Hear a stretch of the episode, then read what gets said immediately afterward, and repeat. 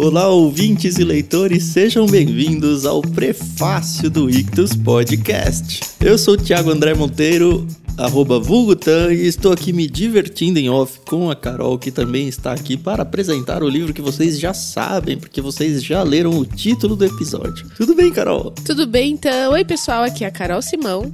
Se você quiser me seguir nas redes sociais, cada rede social é um nome diferente, então segue o Clube Ictus.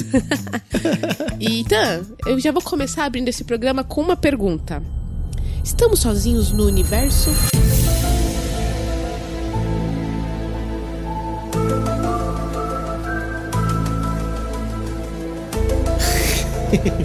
Não, olha, a gente acabou de ler aquela Fortaleza Medonha do C.S. Lewis, a trilogia cósmica toda, né? Encerramos ela.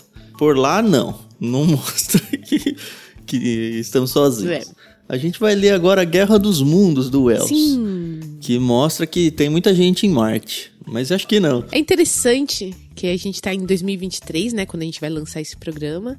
Pra quem gosta de viagem espacial e já teve a oportunidade de ver alguns ônibus espaciais e foguetes decolando, sabem que atualmente as projeções de vida extraterrestre ainda não foram comprovadas, né? Uhum. Mas é interessante ver que o homem adora, né, ir atrás dessas coisas, né? É, pessoalmente eu acho que não. Mas eu gostaria muito que tivesse. Eu não tô nem pensando por causa da ficção científica, nem nada. Aham. Eu tô pensando porque daria um brilho pra criação de Deus muito maior, eu acho. Sei lá, outros contextos. É. Outros Adões e Evas por aí. É, Talvez alguns que não pecaram. Já não parei sei. pra pensar nisso, sabia? Isso é uma coisa muito louca. Olha, Yotan, quem sabe você não escreve alguma coisa sobre isso, né? Tem um livro muito bom que traduz essa ideia aí, chama Perelandra. que a Carol acho que não leu. Não li, gente. O Tan comentou que a gente terminou de ler aquela Fortaleza Medonha. E eu li o primeiro, que é, faz parte da trilogia cósmica escrita pelo C.S. Lewis, né? Só um parênteses aqui. Eu li o primeiro e não curti nada. Não gostei. Não me identifiquei com os personagens. Achei a história muito chata. Aí não li o segundo. E aí o Tan me incentivou a ler o terceiro. E eu estou apaixonada. Apaixo- Gostou, Carol? eu gostei, mas eu acho que eu gostei mais. Isso a gente vai falar lá no, no literário com Paulinho Quadri. Por causa de outros personagens, entendeu? Que pra mim abrilhantaram bastante. Mas eu tô acabando. Mas foi difícil você gostar, né? Porque no começo não ia de jeito Não, nenhum, né? mas eu acho que eu tava também muito. Sabe aquele preconceito? Condicionada, Exatamente. né? Como eu não tinha gostado do primeiro e não li o segundo, eu falei, ai, não vou gostar do terceiro. Então eu já fui com essa ideia. E realmente, demorei muito pra encarar os quatro primeiros capítulos, mas depois, maravilhoso, maravilhoso. Mas a gente não veio Não, falar disso. Temos um literário Exatamente. pra sair esse mês, se você tá ouvindo na data de publicação. Aham. Deve sair agora então em fevereiro de 2023. O nosso literário sobre aquela Fortaleza Medonha, a terceira experiência na trilogia cósmica. Mas hoje viemos falar de H.G. Wells, A Guerra dos Mundos. Um dos dois clássicos dele, né? Eu não sei se tem mais alguns, mas na minha mente sempre vem esse e A Máquina do Tempo. Eu não sei se tem mais algum tão grandioso assim, pelo menos em fama. É, eu acho que Mas mundial eu tô é muito isso. feliz. Sim, É. eu também tô muito feliz. É, eu gosto muito de quando a gente acerta na- no envio desses títulos. E esse livro a gente enviou no Plano Mar, lá dentro do Clube Ictus. E o nosso querido Herbert George Wells, mais conhecido como H.G. Wells, ou H.G. Eu não Wells. conheço Ed de nada. H.G. Wells. Ele escreveu esse livro, esse foi o quarto romance dele, né? Ele é lá do século XIX, já faz aí dois séculos pelo menos que a gente tem as obras dele à disposição. Mas ele nasceu em Ele é 1866. anterior às guerras, né? Sim. Antes- anterior à Primeira Guerra, né? O que é muito louco, né? Não, é muito louco ter chegado até hoje e ainda ser um grande clássico, mas a gente pegou a edição aqui da Martin Claret, não sei se a Carol já mencionou isso, mas obviamente, como é domínio público, deve ter umas 700 mil edições, seja no físico, seja no digital. Eu sempre recomendo às pessoas que quando vão ler, principalmente livros clássicos desses, escolham uma boa editora. Uhum. Porque é triste pensar que um Google Tradutor aí pode ser a mente por trás de alguma edição em e-book. E aí você vai simplesmente jogar no lixo a sua experiência de leitura de algo que deveria ser sublime. Uhum. Então, assim, a edição da Martin Claret, eu sei que é uma editora muito séria. A edição física dela tá muito bonita, capa dura e lombadinhas coloridas e tal. Tem um prefácio muito interessante. Seguro? Seguro, é um prefácio curto. Na verdade, o livro ele é bem curto, né? Ele tem menos de 300 páginas, as letras são grandes. O prefácio também é curtinho, é de um senhor chamado Elton Luiz Aliandro Furlaneto. Ele é graduado em letras pela USP e tal, tem na nota de rodapé as coisas que ele fala, mas é seguro, ele dá um panorama bem breve da própria vida do Wells. Ele menciona por alto o que a gente vai falar daqui a pouquinho acho que meio que é conhecimento popular já, né? O que foi a Guerra dos Mundos no, na época do seu lançamento, porque ele foi narrado em rádio. Uhum. E ele fala um pouco sobre a máquina do tempo também, então é seguro, pode ler, não vai estragar, mesmo que você não conheça nada da história, não vai ter spoilers nem nada tão violentos como, olha, vão chegar alienígenas na Terra de Marte e como a Terra vai reagir a isso. Uhum. É só isso, basicamente, que ele fala no prefácio, obviamente com palavras muito mais bonitas do que essas que eu usei. é, o Tan falou que são dois livros principalmente conhecidos, né, do Wells, que é A Máquina do Tempo, A Guerra dos Mundos, mas também tem O Homem Invisível, Tan. Ah, é dele também, é dele né? É verdade. Também. Então, assim, ele é, é muito incrível que, como o Tan falou, ele é pré-guerra, e a gente tá falando das guerras mundiais, tá? 1914 e 1940, mais ou menos. E ele também é pré-guerra dos mundos também, né? Quando os alienígenas vierem atacar a Terra, ele é anterior a isso. né? Enfim. E é muito interessante a narrativa dele, né? Eu, na verdade, eu li um livro do Wells no Kindle, o Ovo de Cristal, uma coisa assim, eu não lembro agora. Mas era uma coisa menor. Mas assim, eu nem sabia quem era o Wells. É, eu só li um conto dele, também numa coletânea de contos da Martin Claret mas um livro dele vai ser a minha primeira experiência. Sim. Estou bem ansioso por isso. Já li o capítulo 1 ontem à noite. Hum. Um pouquinho assonado, é verdade, mas eu queria ter pelo menos o estilo literário antes de gravar o nosso programa e posso dizer que é bem legal, assim, ele parece ser bem acelerado, bem rápido e aparentemente ele vai ser muito crítico da sua sociedade. Sim, exatamente. O que o prefácio também já dá essa dica aí, canta essa bola que ele obviamente vai focar muito na história em si, acredito que vai ser muito envolvente. Uhum. Mas eu acho que não é só o lazer, eu acho que tem a crítica social embutida junto aí. Eu acho que vale a pena a gente dizer que o próprio autor, o H.G. Wells, ele era um cara envolvido dentro da sociedade dele, ele era professor. Então, ele estava ali na sociedade atuante, sabe? Então ele faz críticas muito duras. Ele era um londrino. Engraçado como a Grã-Bretanha, Londres, eram o foco do mundo, né, no século 18 e 19. E a história é uma crítica total. Eu ainda não li, isso foi pelas minhas pesquisas, mas todas todas as resenhas que eu tenho acompanhado, e eu tô evitando porque eu não queria tomar spoiler. Eu sei que é um livro de 1898, mas é, para mim ainda é, é, um suspense. É novidade, é, né? Exatamente. É. A referência que eu tenho é o filme, acho que do Tom Cruise, que então, tem. Então, quero falar. Dos, são dois filmes que a gente tem. E eu acho que é bem interessante. Nós temos um livro. Tem dois? Tem... Acho que eu só vi um. É, porque o outro que tem é de 1953. É um, um filme que foi sucesso de bilheteria na sua época. Ele arrecadou um total de 4 milhões de dólares. E isso foi um sucesso, tá bom? Não, mas naquela época, sei lá, seria uns 400 milhões hoje, sei lá. É, é, se a gente fosse fazer a conversão, realmente. Mas foi um filme que inovou no, nos efeitos visuais. Foi uma coisa, assim, realmente inovadora. Então, se você der uma olhadinha na internet, eu não sei se você encontra o filme. E uhum. possivelmente pra gente vai ser um filme muito lento, muito devagar e tal. Mas. É, o livro aparentemente não é lento, não, não viu? Tô falando a adaptação cinematográfica. Sim. Agora, uhum. o filme do com Tom Cruise de 2005, se eu não me engano, ele já foi o, outro esquema, porque teve o Steven Spielberg na direção. Ele arrecadou 888 milhões de dólares pelo mundo. Ah, então. Um pouco mais. É, né? foi a quarta maior bilheteria de 2005. Era outro esquema. Agora, o que eu achei interessante, e aí eu acho válido a gente dizer aqui. Como eu disse, eu não li o livro. Então eu sei mais ou menos a narrativa do que eu procurei na internet. O filme de 1953, eu acho, tá? Que é um pouco mais fiel ao livro. Porque o filme de 2005, pelo que eu vi, não tem nada a ver, tirando a parte de, de invasão alienígena.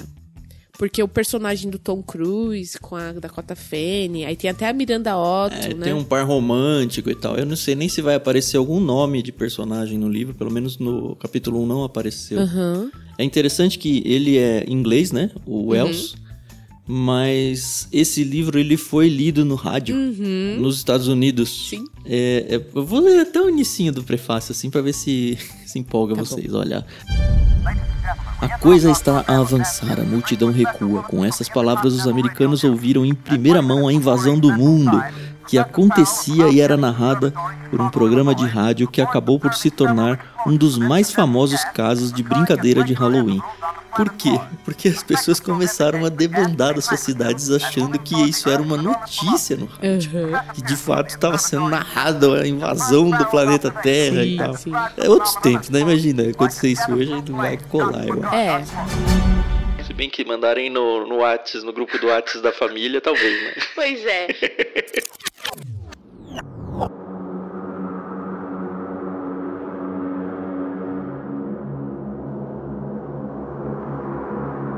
Mas isso, isso que o Tam leu é muito engraçado, né? Porque realmente foi, foi na rádio CBS que teve a sua programação interrompida é, para noticiar essa suposta invasão alienígena. E isso causou um pânico, assim, é, foi uma coisa absurda.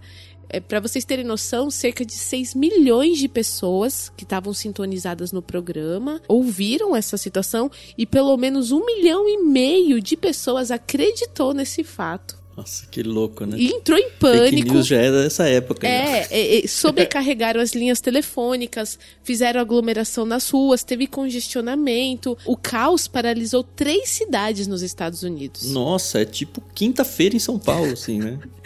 Pois é. Pois é. Então, assim, pra você ter noção, né? Como a rádio também tinha muita força, né? no- Sim. a televisão certeza. não era uma coisa é, comum. Nem sei se nessa época que teve essa confusão existiu. Eu acho que não. Ou se tinha, as pessoas. A maioria das pessoas não devia nem ter TV em casa. E você sabia que aqui no Brasil aconteceu uma coisa muito semelhante? É mesmo, essa eu não sabia, não. Ó, de acordo com o Wikipedia, tá, pessoal? Eu não, não sei a- quão segura é a fonte. Em três décadas depois, então 1938, mais três décadas, quase 1980. 60 e pouco. é, por aí. É isso. Teve uma transmissão da Guerra dos Mundos em São Luís.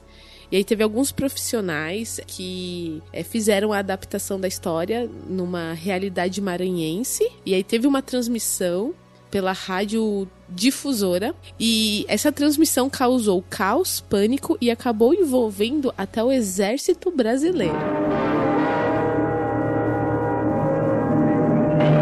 O fato aconteceu é notícia na Difusora, a mais poderosa emissora do norte do Brasil.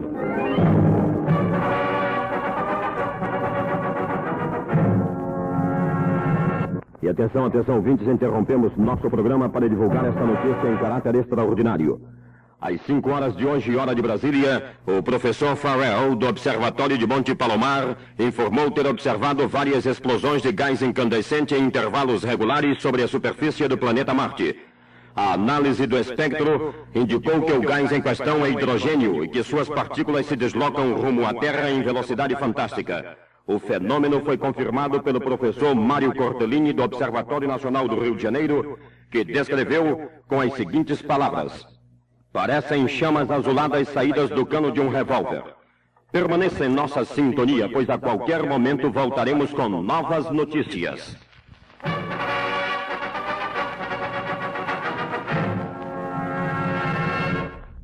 Nove horas e 15 minutos. Pois é, vamos seguindo com o nosso programa, antes que as partículas cheguem por aqui. Caramba.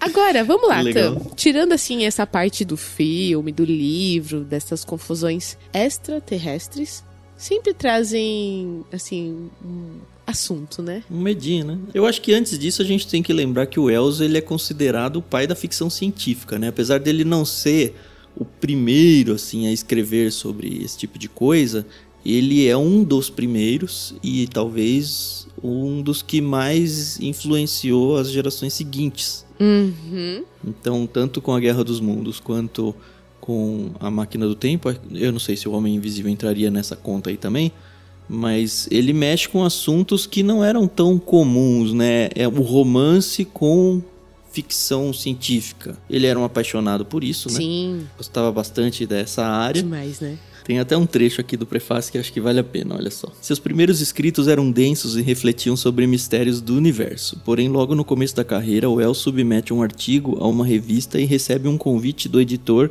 que diz a ele algo como: Não entendi nem meia dúzia de palavras que estão escritas aqui. Isso não vai ser publicado. é tão legal ouvir esse tipo de coisa, né? Uhum. Com certeza. Mas ele era um visionário, né? É, e ele era super pessimista também, diz aqui no prefácio. Ele não achava que o mundo ia dar tudo errado, né? Ele tem até uma sessão aqui que fala que ele era um escritor profético, porque muitas das coisas que ele coloca nos livros dele não existiam. Uhum. E de fato vieram a existir, assim, coisas como raio laser, sabe? Um tipo de arma química usada em guerra. A ideia de uma bomba nuclear. Ele meio que inventou isso no romance, né? E são coisas que o homem acabou inventando depois. Deve ser muito louco você, como escritor, escritora, criar uma coisa assim totalmente do zero, ou pouco comum, essa é a palavra. Como tipo Tolkien, o próprio Lewis, a J.K. Rowling. O, o próprio Wells, porque, meu, sabe, hoje a gente olha aqui e fala: ah, tá bom, beleza, tô cansada de ver isso, mas pra eles, pra época deles, era uma coisa totalmente nova. Isso, isso deve ser demais, sabe? E você falou que o Wells ele era pessimista, mas ele escrevia sobre distopias. Então, mas quem escreve sobre distopias normalmente é pessimista, né? Porque é ver um mundo caótico. É, é, faz sentido, né? Enfim, estou animada para a leitura desse livro. Estou muito animada para a leitura desse livro.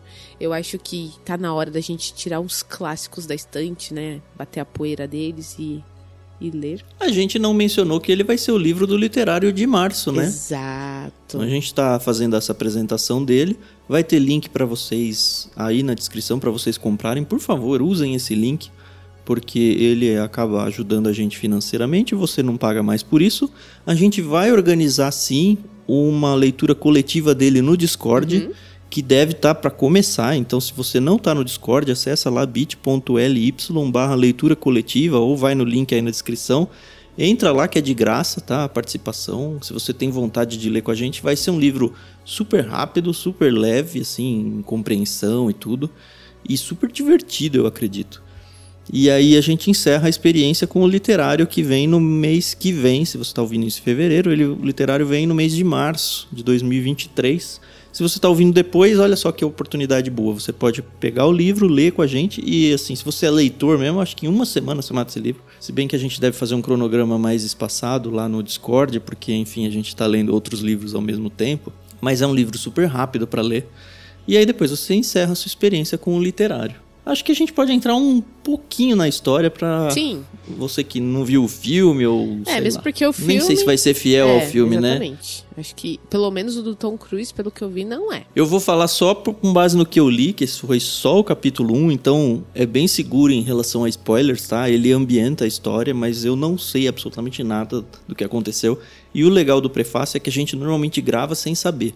Eu não sei a Carol, mas eu nem pesquiso na internet esses livros porque me estraga a experiência de leitura. E eu gosto de me preservar virgem nesse sentido. É, não. Vocês sabem que pelo menos a última página eu leio e já li. Mas olha que coisa, tá? Antes de você falar da narração, eu assisti um, um filme. Eu acho que uma galera já deve ter assistido ou conhece. Harry e Sally feitos um para o outro. Tem uma parte que o cara, ele fala que ele tem um lado sombrio. E aí a menina pergunta, mas por que você tem um lado sombrio? Ele, ah, porque, por exemplo, eu leio a última página do livro, de uma história. Aí ela, mas por que, que você faz isso? Aí ele, porque se eu morrer, antes de terminar o livro, eu pelo menos vou saber o que aconteceu no final. Pronto! Você come a sobremesa antes do almoço, cara? Às vezes, agora eu sou mãe, eu sou dona do meu próprio nariz, eu posso fazer isso. Mas você agora é mãe e tem que educar o seu filho É, pelo exemplo. Mas, gente, pra mim, essa é a melhor desculpa, entendeu? Se eu morrer, eu pelo menos já li a última página do livro e eu não Ai, vou morrer com isso. esse negócio de o que, que vai ter acontecido, né? Ah, ah, ah. Enfim. É, eu não vou falar pra Deus, Deus, deixa eu voltar lá pra acabar o livro, por melhor que ele esteja, tá? Vamos ao, ao livro, né?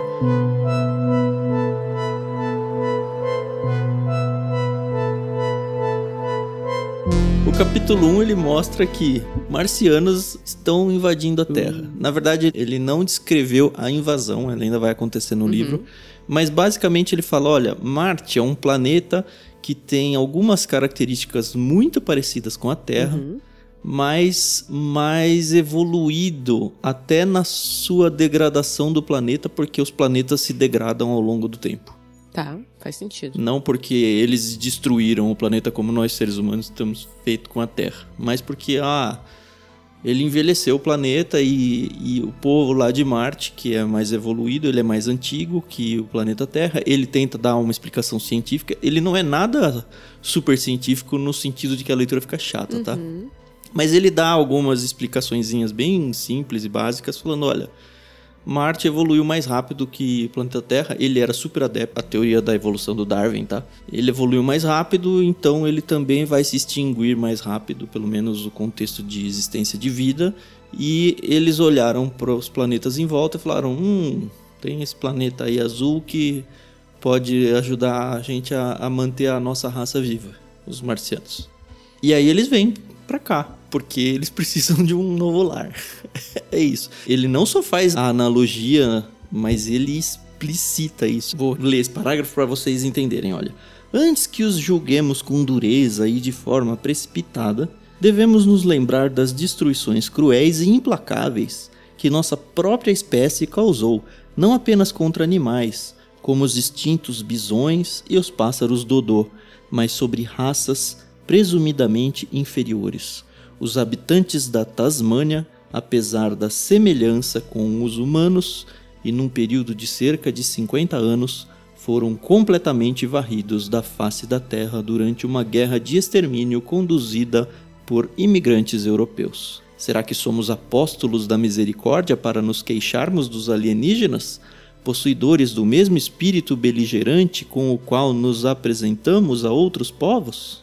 Tem uma nota de rodapé aqui que acho que vale mencionar, dado que eu li esse trecho, né? O tradutor diz: H.G. Wells era um defensor da eugenia no início do século XX. Essa teoria era infelizmente aceitável. Nota do editor, porque ele chamou de semelhante com os humanos, né? Apesar da semelhança com os humanos. Mas a questão é que os ingleses eles exterminaram esse pessoal aí da Tasmânia e parece que ele tá tentando passar um pano pros marcianos, falando: não, não dá pra gente achar ruim só porque a gente mora aqui.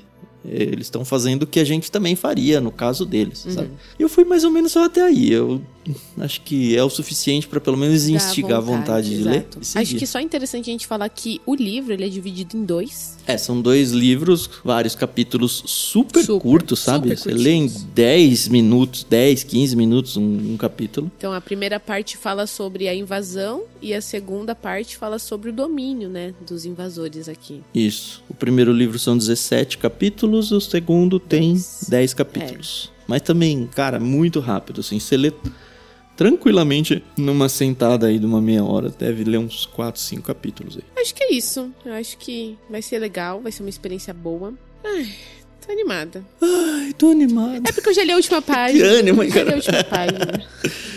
Ai, Carol, não me conte, Não, imagina, favor. não faço isso. Pelo menos não, né? Assim, não vou dizer intencionalmente que não é na intenção que eu dou spoiler. É, pra finalizar, fica o nosso pedido pra você ouvinte. Um, lê com a Uhum, gente, claro. Que a gente mais quer é mais pessoas lendo com a gente. E dois, convidar pessoas pra ler junto também. Sim. Não só pra ler junto, mas pra estar com a gente lá no Discord, porque aí mais gente ainda vai engrossar esse caldo de leitores e vai ser muito gostoso compartilhar as experiências e compartilhar os, as sensações de ler esse livro. E, e sabe que eu É acho que isso. seria bom só a gente falar um negócio, o como é que funciona essas leituras coletivas, né? Não é que a gente se encontra pra ler. A Isso, gente isso. monta um cronograma, cada um vai lendo no seu ritmo, na sua velocidade. A gente tenta se encontrar pelo menos duas vezes, uma no meio do livro e uma lá no final, para falar um pouco, conversar, se conhecer. Em live, via vídeo mesmo, Isso, né? Dentro, da ferramenta, dentro da ferramenta do, do Discord. Discord. E é muito legal, porque, por exemplo, a gente acabou de, de se reunir para falar sobre a Sociedade do Anel. E a gente conversa sobre outros assuntos e são pessoas Uhum. de todo o país, já tivemos até de outros países participando. E é legal, porque você fala assim, ai, mas eu não li tudo, não tem problema, pode vir. Uhum. Assim, a gente tenta preservar a experiência, né? Sem spoilers, às vezes acontece. É, mas a experiência do Discord nessa questão do dos spoilers é muito boa, porque lá a gente consegue criar espaços dentro de um fórum É. para as pessoas comentarem capítulo a capítulo. Então você só acaba lendo, ou se você é insano igual a Carol, de ficar querendo ler o que as pessoas comentaram sobre o capítulo antes de você de fato ler o capítulo, mas uma pessoa normal, ela só vai ler os comentários, por mais que eles estejam postados lá há mais de uma semana, na hora que for a hora de ler isso, né? Ela termina um capítulo, entra no fórum e fala lá ah, quais são os posts referentes a esses capítulos que eu li. Ah, são esses três, porque eu li três capítulos agora. Então eu vou ler o que a galera escreveu sobre aquele trecho, como foi a experiência para elas, e eu também vou contribuir com, olha, eu gostei dessa parte, ah, não entendi essa e tal. Então fica uma conversa super compassada e respeitando o ritmo de cada Isso. um. Muito bom. E conversa por texto nesses casos, né? Além disso, tem as cerejas do bolo, que são os encontros aí em lives que a gente faz. E depois o literário, né? Porque se tudo der certo, no dia da gravação do literário, a gente também faz a transmissão ao vivo pelo Discord. Então você pode ouvir a gravação junto com o pessoal lá do irmãos.com. Exatamente. Então, assim, a experiência é completa, muito gratificante. E nessa, você, quando vê, você já leu um, dois, três, 17 livros. A gente deve fazer também, o próprio Léo Romano que está acompanhando a gravação aqui sugeriu ah, um post no Instagram para a gente compartilhar nos nossos stories. Faremos sim, Léo, pode ficar tranquilo. Então procura lá no nosso Instagram, se você ainda não viu, e ajuda a gente a divulgar também que vai rolar essa leitura aí ao longo de fevereiro, tá bom? Exatamente. Estamos sempre abertos a sugestões, indicações, críticas. A gente quer que a experiência ela seja cada vez melhor, né? Muito bem, então até semana que vem no Ictus Podcast. Sempre muito gostoso estar com vocês. Valeu, Carol. Boa leitura e, por favor, Carol, não me dê spoilers. Só se você pedir, tá? Valeu, pessoal. Muito obrigada. Até mais.